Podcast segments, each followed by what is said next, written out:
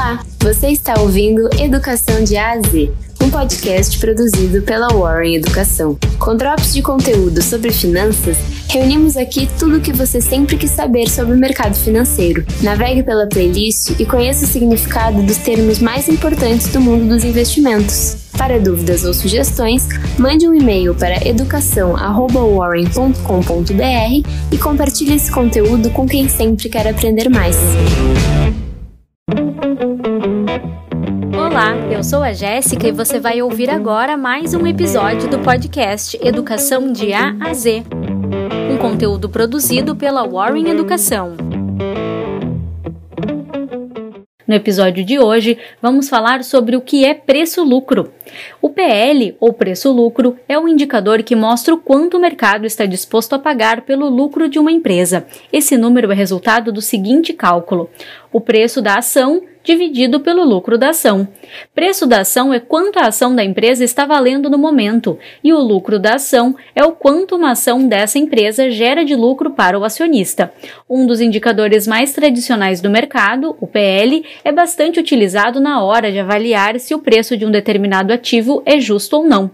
Avaliar se um preço é justo significa parar para pensar se o investimento que está prestes a fazer vale a pena.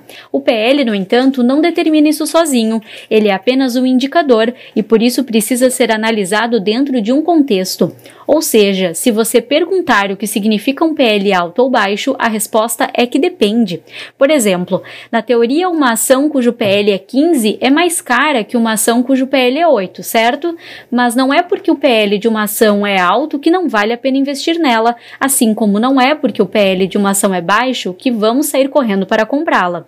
Um PL alto pode indicar que uma ação está supervalorizada, mas ele também pode indicar que o mercado tem boas expectativas para uma empresa e espera que em breve os lucros dela aumentem. Já um PL baixo pode significar sim que investir naquela empresa é um bom negócio se as perspectivas para o futuro da empresa foram boas. Porém, também pode significar que a empresa não tem capacidade de gerar lucro ao longo prazo, ou que o mercado já percebeu que a empresa está indo mal e por isso não investe mais nela. Uma interpretação muito comum feita a partir da PL é o tempo que a pessoa vai ter que esperar até ter o retorno do seu investimento. No caso de uma ação que possui um PL de 10, seriam 10 anos até que o investidor recuperasse o capital que aplicou originalmente. No entanto, é importante lembrar que esse cálculo não leva em conta conta as outras tantas variáveis que influenciam a geração de lucro da empresa, o que significa que, na prática, esse tempo pode ser tanto maior quanto menor. Por si só, o PL não é o suficiente para saber se você deve ou não investir em uma ação. Ele é um bom instrumento, especialmente para fins de comparação entre empresas de um mesmo setor. Se analisado de forma isolada, contudo, pode levar a decisões equivocadas.